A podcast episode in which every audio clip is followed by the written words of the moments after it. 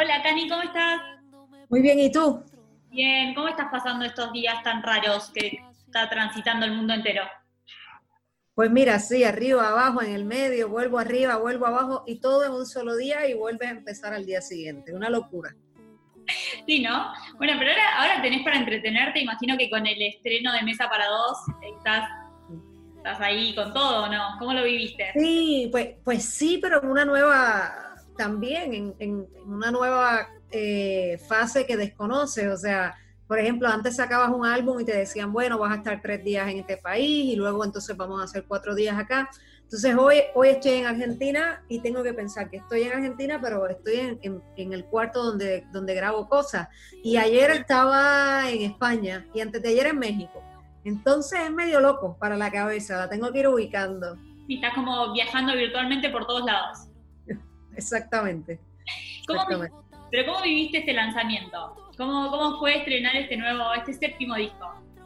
Pues, pues de una manera muy maravillosa, porque claro, hay unas grandes ventajas cuando, cuando vives algo que desconoces, no sabes qué esperar, no hay gráfica, no hay idea de nada, y, y lanzo un álbum así de manera digital nada más, y, y ese no esperar nada tiene unos grandes beneficios, y es el no, yo creo que el no sufrirla si la cosa no sale bien, pero en mi caso nos ha ido tan maravillosamente bien que es como que también increíble porque te lo gozas más porque no habían expectativas y de momento te dicen, está yendo así, está pasando esto. Dices, qué cosa tan bonita. Entonces me lo, me lo estoy disfrutando mucho, la verdad.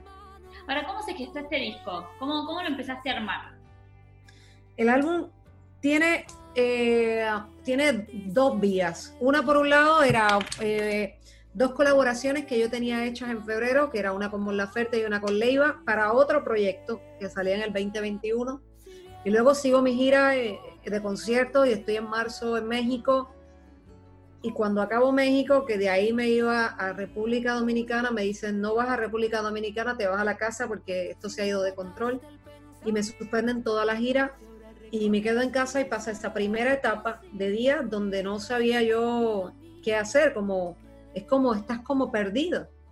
Y, y, luego digo, estoy en mi casa donde siempre quiero estar para escribir y siempre tengo que estar escribiendo en hoteles, en aviones, en camarín. Entonces, de alguna manera dije, este, tiempo tiene que valer la pena. Y regresé a esas dos canciones que tenía, que era la de Mon y la de Leiva, y empecé a escucharlas y a escribir y a escribir y a la vez a hablar con colegas cómo estás, a hacer lives con ellos, qué estás haciendo, cómo la estás pasando y a compartirnos música. Y sin darme cuenta, era como un álbum que se estaba gestando sin yo enterarme. Y, así fue, cuando llegué a la quinta, sexta, séptima colaboración con artistas que tenían sus calendarios libres en casa, eh, me doy cuenta que ya tenía varios meses de embarazo y que, y que tenía que continuar el camino.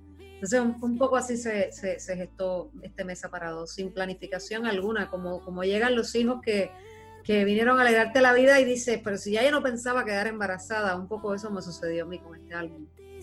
que me besas, que me y los artistas que, que, participan de este álbum, ¿con qué tuvo que ver esa elección? ¿Con qué tuvo que ver eh, Camilo, Mon Laferte? Bueno, Leiva, hay un montón, Carlos Rivera, Carlos Vives, hay muchos para nombrar con amistad, eh, porque teníamos, yo tengo historia con todos ellos, diferentes historias, y con el que menos historia tenía era con Camilo, eh, y con Camilo fue más ganas de descubrirlo porque me hablaba mucho de él y de que era compositor y de que y de todas las cosas lindas. Saca su álbum y cuando escuché su álbum me, me encantó y, y, ahí lo invito a que hagamos una canción juntos. Hicimos una canción por Zoom y hacemos este, este Titanic que, es totalmente hecho por videollamada y al día siguiente él grabarlo en el estudio sin yo poder estar allí para verlo y yo grabando sin que él me viera porque todo esto era para cuidarnos de contagio.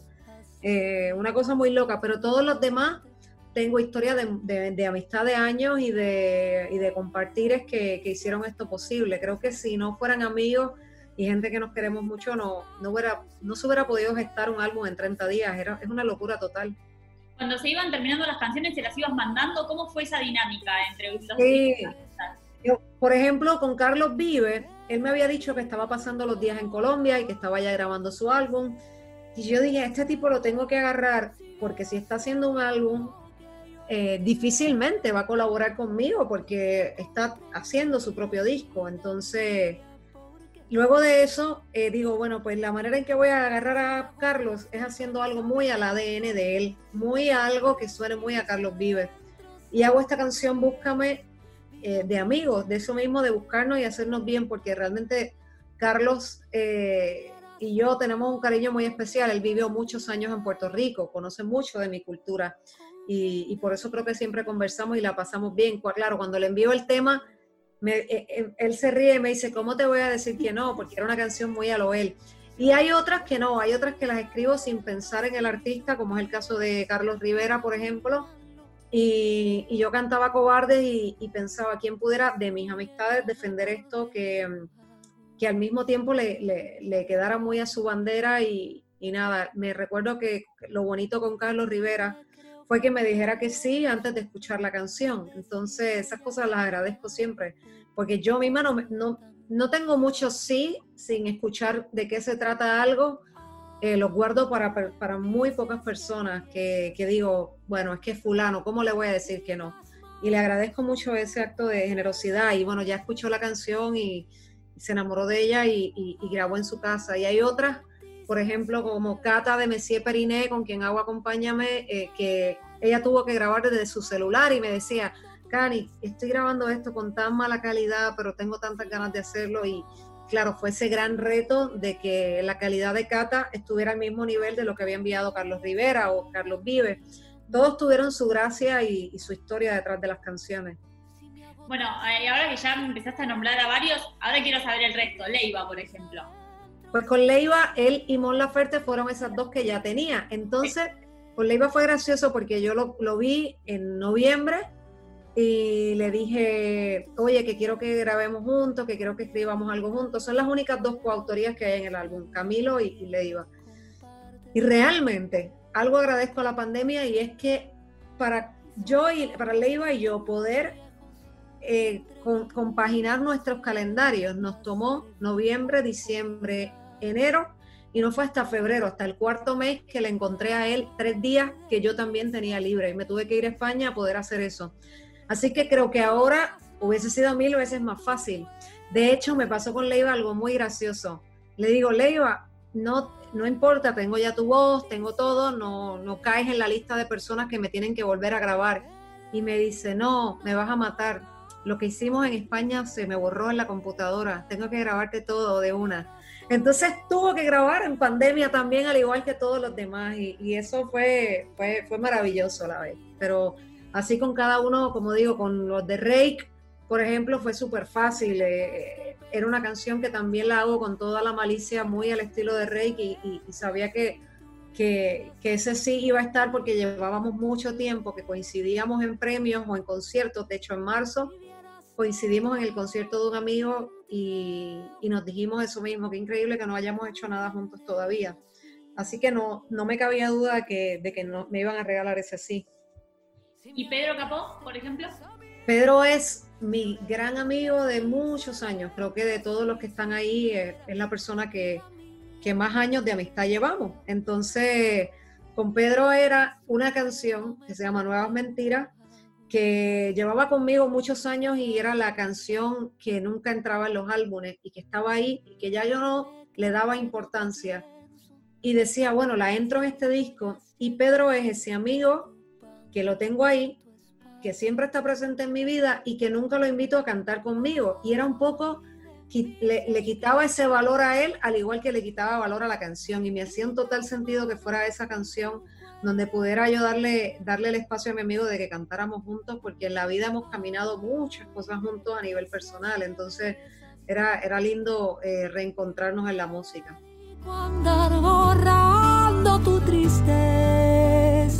¿Cómo se da eh, la colaboración con Nahuel, con Nahuel Penisi?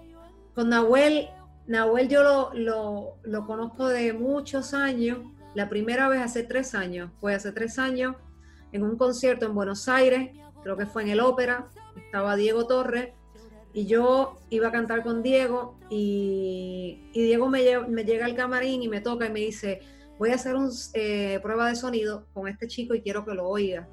Y me fui a una esquinita y cuando veo que él se sienta y se coloca la guitarra de la manera en que lo hace, me quedé impresionada y Nahuel, desde esa vez me volví súper, súper fan de él. Luego vivimos un encuentro raro en 2018 en, en Nueva York, donde a mí me citan para presentarle mi álbum a todos los presidentes de, de, de, toda, de todo Sony de los países. Estaba Brasil, España, todo. Y me dicen, vas a ser tú y otro artista que viene a presentar su disco. Yo estaba ahí sentada afuera en esa sala esperando y decía, qué, qué público más malo esto de los disqueros, que lo que buscan es el hit, el streaming, y yo ahí sentada con, con un poco ansiosa, nerviosa, y también me decía, ¿y quién será el otro artista? Y en eso entra Nahuel, y me alegró tanto que fuera él porque me cambió, me cambió la ansiedad por una alegría increíble y nos morimos de la risa esa mañana. Entonces, claro, yo quería defender una canción sola a voz porque todas eran colaboraciones. Y esta canción yo la quería defender sola y, cuando llamo a Nahuel lo llamo porque sé que él no solamente canta increíble y compone espectacular, sino lo llamo más como músico para que toque y haga todos los duetos de la, de la canción y me encantó que fuera tan humilde y tan un acto tan generoso de su parte que, que aun cuando no lo pusiera a cantar directamente me dijera que sí. Fue otra de las grandes enseñanzas de él. Es un tipo que siempre, siempre, siempre que compartes con él aprendes algo de él. Y este, el tema que hice con Abuel, lo que en ti veo, salió en video también junto con el álbum. El video que grabó, eh, lo grabaron en, en esta cuarentena. Sí, lo ah. grabamos en cuarentena. Él estaba en Tucumán a él lo graba su esposa y, yo salgo con mi esposa en, casa. Entonces buscamos a este director amigo que lleva muchos años en mi vida y que nos ha tomado fotos y, bueno, que, que, tenemos mucha confianza con él y por eso creo que nos atrevemos hasta a desnudarnos en el video, porque es ese tipo de persona súper respetuosa que me dijo, vamos a hacer algo que la gente no solamente llevemos un mensaje de que decirle al otro lo que uno ve es importante, sino también un mensaje de que, de que es importante seguir visibilizando lo que son parejas atípicas y que deberían de dejar de ser atípicas como, como es lo que es ser parejas de mismo sexo. Entonces, eh, involucrar a mi esposa para mí fue como una tarea sorpresiva porque pensaba totalmente que me iba a decir que no.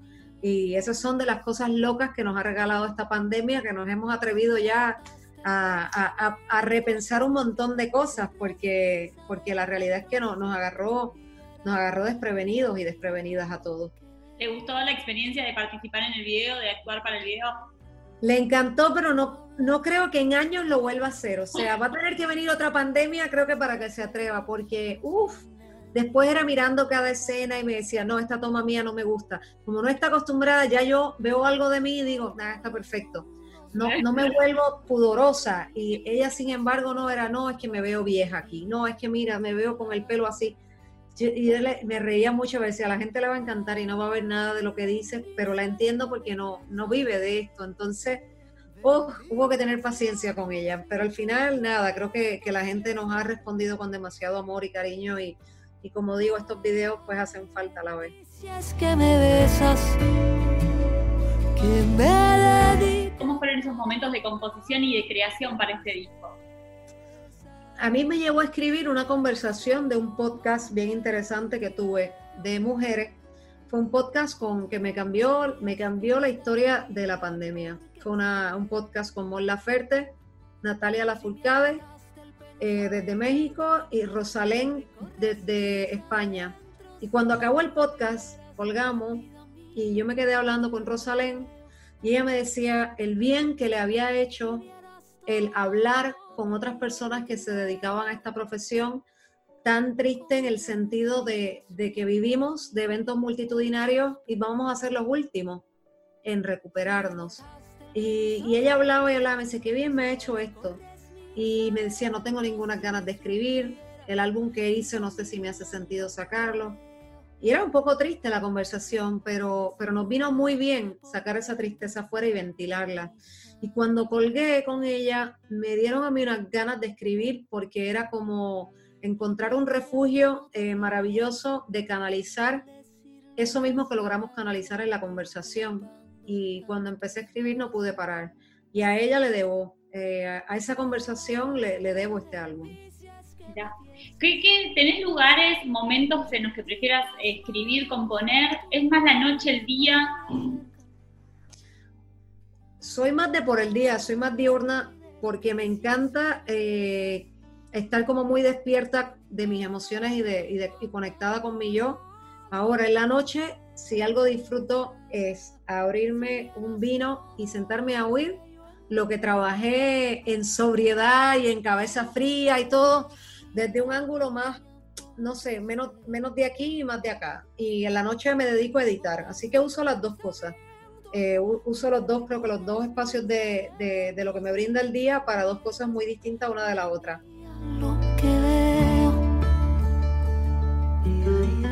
cuando me contabas la experiencia de, cuando le fuiste a presentar a todos a todo Sony, digamos, a los Sony de distintas partes del mundo, el álbum era como, que público aburrido, están buscando el hit.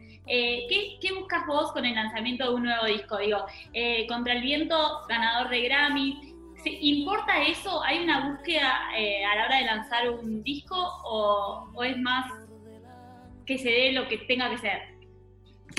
A mí, yo nunca pienso en los, o sea, los premios no es que no piensen ellos, claramente que todo el mundo desea ser premiado, pero nunca puede ser el líder de un proyecto. Y para mí, en este caso, era, es que de verdad cuando yo escuché el álbum en casa, a mí me hacía tanto bien, porque si algo has hecho la música en esta etapa, eh, ha sido de verdad de neutralizar las emociones y ayudar a canalizarlas.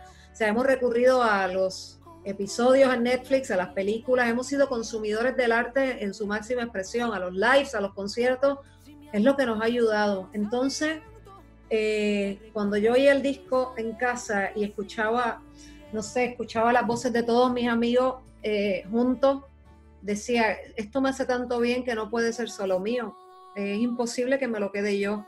Y creo que le va a hacer mucho bien a la gente en este espacio y lo debo de compartir ahora, no de aquí a unos meses. Ahora, porque esto a mí ahora mismo en casa me cambia mi estado anímico. Y creo que esa fue la razón primordial de, de este álbum y de que viera la luz. Pero siempre creo que los álbumes, eso es lo primero que me tiene que pasar. Me tiene que pasar algo a mí antes que, pensar en compartirlo. Tiene que provocarme algún sentimiento que me haga sentir la necesidad de compartir. Bueno, Cani, muchísimas gracias por compartir el álbum y por abrirme un ratito las puertas para que pueda charlar con vos sobre él. Te mando un beso grande desde acá, desde Argentina, y espero verte pronto. Un abrazote gigante. Muchísimas ganas de estar por allá de regreso. Un beso grande y gracias por este rato.